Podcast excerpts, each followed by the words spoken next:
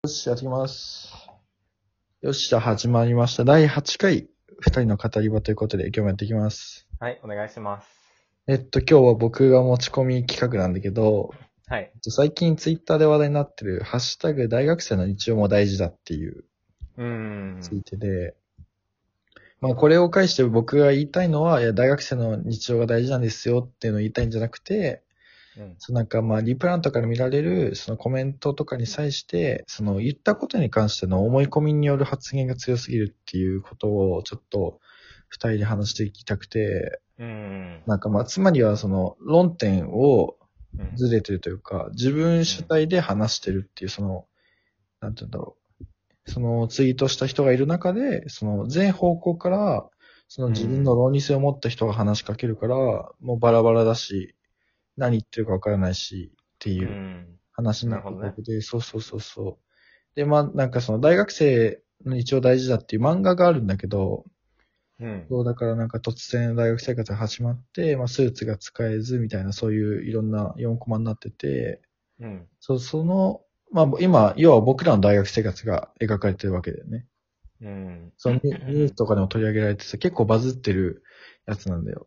うんだから多分、聞いてる方も知ってる方いらっしゃるかもしれない。そう、もしかしたら知ってる人もいるかもしれなくて、そこでよくなんか見受けられたのは、まあ大学生なんだから甘えるんじゃないとか、うん。まあ社あの、同じ、同い年で社会で働いてる人もいるんだぞとか、うん。そう、まあ間違いない、間違いないんですよ。まあ、それは間違いない。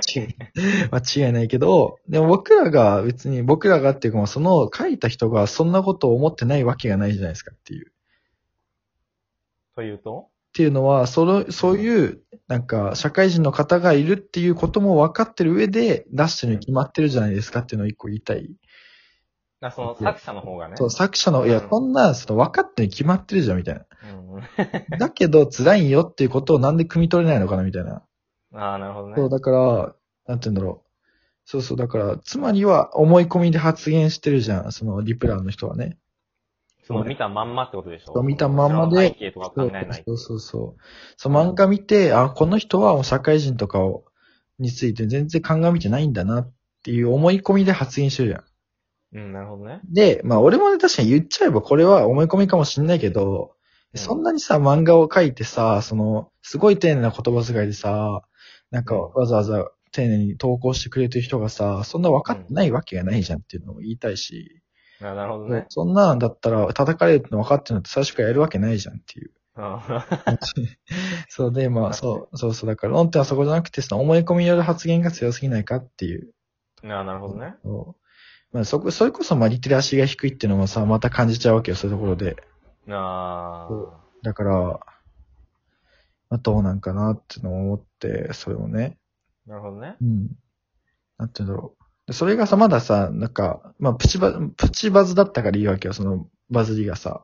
うん。バズりっていうののはね、割となんか、バズりってなんて言うんだろうね、なんか言語化してみると。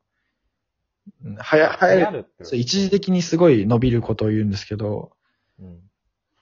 そう、なんか、だったからよかったけど、例えばなんかその、難しいな、岡村さんのやつとかはさ、うん。その、まあ、一回岡村さんがあの、炎上したじゃないですか。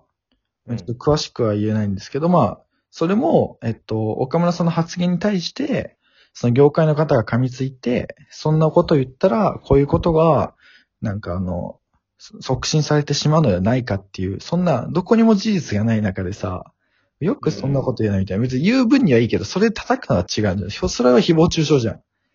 あ、なるほどね。前回やった。前回やった、まあ、前回やったというかさ、その岡村の発言に対してじゃなくてさ、岡村についてそれはもう悪く言っとるやん。うん。そうだから、そういうなんか本質が違うのになーっていうのも思いながらさ、なるほどね。うんなんか発言に対してどうこう言うのはいいんだけど、うんだからその大学生なんだから甘えるんじゃないっていうさ、その発言じゃなくてさ、今その作った人のことを言ってるじゃん。ああ、なるほどね。うーん。だから、その思い込みによる、かつもう誹謗中傷的な発言っていうのは本当に最悪だなと思って、ああ、なるほどねう。ん。だから、まあちょっとこれも愚痴っぽくなっちゃったんだけどさ、これも。じ ゃあいい俺言っていいあ、全然いいよ。え、なんか、なんかってことでもないけど、その、今大学に自分が通ってて、うんその、まあ、いろんなせん、まあ、課題でレポートが出てるんですけど、うん。そのいろんな先生から、うんそのデータに基づいて、うん。その物事を述べなさい。だから何々だと思うっていう、うん思うのは誰でも言えるから、うんうん。それは大学に通ってる意味がないみたいなことを、うんうんうんまあ、いろんな先生から教えてもらってて、うんうん。まあ、それが多分これに似てるのかなと思って、だからその自分の思い込み、その主観とうんうん。データがある客観的な考え方っていうのは多分違って、うん。で、それが多分区別できてない人が多いのかなっていう。うん。で、例えばそのリプランに、うん。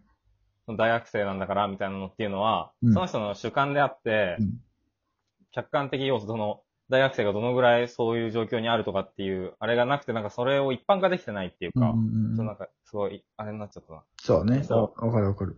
うん多分、その、それこそだから主観と客観を分けた上で、うん。その発言するのがいいのかな。だから、その、主語が日本語はないからう、ん。なくても通じるからうん、それはそうじゃないみたいなのって、うんうんその、何思う。それこそだから思うう。ん。うんで、それは、だから自分が思うんだけど、あたかも一般化できる。それこそ、それも一般化できるってうん。いう。うんうんなんか両方の面があるっていうのが多分難しいとこなのかなってうん。いう。うちょんうん。っとすごい分かりづらくなっちゃったかもしれないけど。なるほどね。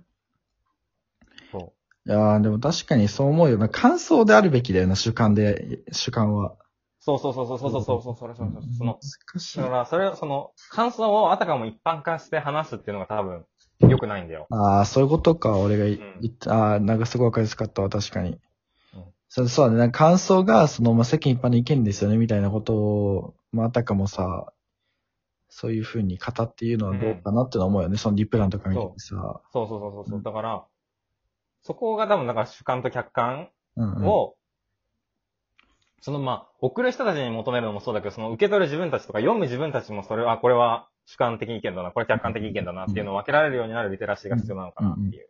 で、これってさ、その、まあ、リプランの問題じゃなくて、人と話す上でも結構大事なことだと思うわけよ。うん。例えばさ、これってどう思いますかっていう聞かれた時にさ、それは主観なのか客観的な意見を求められてるのか、しっかり確認を俺結構取ってるの。これって俺のことですかみたいな。ああ、なるほどね。そうそうそう。それってさ、相手の、例えばなんて言うんだろう。ごめんね、すごいわかりやすい例で言うと、すごい素敵な気を、なんか配慮のある上司が、大丈夫、体調疲れてないとか言うときにさ、そのなんか、女性とか男性の新入社員がさ、あ、お気遣いありがとうございますって言えば済む話やん。それは客観的に返すやん。うんで、客観的に返す場合じゃない、なんかもう、配慮ありがとうございますっていう、もう一瞬で終わる話し合いなのにさ、うんあそこで、あ、私、本当はこう、こう、こう、こう、こうなんですよ、みたい な。つまりそういうことじゃなくて、主観を話すそうだから。うん。その建前と本音みたいなところでしょ。そう、建前と本音とか、なんかその、求められてるものがまず違うわけよ。だから、うん。それは、なんか配慮っていうか、相手のお気遣いで、そこに自分の意見を言うのはさ、相手の時間も奪うわけだし、違うじゃん、求められてなくて。うん。それがすごいわかりやすいケースでさ、何が求められてるのかっていうのをはっきりされるべきだし、うん、なんか表現の自由ってあるけど、別に表現の自由だからって相手を傷つけていいわけじゃないじゃん。そもそも。うん。まあ、誹謗中傷も問題になってるけどさ。うん。うん。そうだからそこの情報リテラシーとか、その土台にあるな意見を言うってことをまず考え直したらいいよねっていう、確かに。うん。ことをすごい思ったこのハッシュタグ。まあ、いや、めっちゃ大変だわって思いながらも、うんその裏で確かになってちょっと、そのリプランを見てて、論理性のすり替わりとかはすごい感じたなっていうことでした、今日は。なるほどね。でもこれって意外といろんなとこであるよね。そうなんだこれよ。一つの例を取り上げたけど、うん結構、その今パッと思いつく例はないけど、結構いろんなとこであり得る例だなと思うよそう、だからこういう場だからいいけど、なんかたまにこいつ何言ってんのみたいな時あるじゃん。うんうんそれね。まはあ、ちょっとよくわかんない。うん。うん、なんかやっぱりあるけど、でもその人の意見は絶対僕は否定しないし、だからそういう立場にあるっていうのを分かった上で話せるが僕にとってはすごいありがたいし、ななんるかほどねこ。れがどうかどうだからって言って、なんか関係性を考えるとかってことは全くないんだけど、うん。そうそれをなんかその世間いっぱいに向けるのはどうなのっていう話でした、今日は。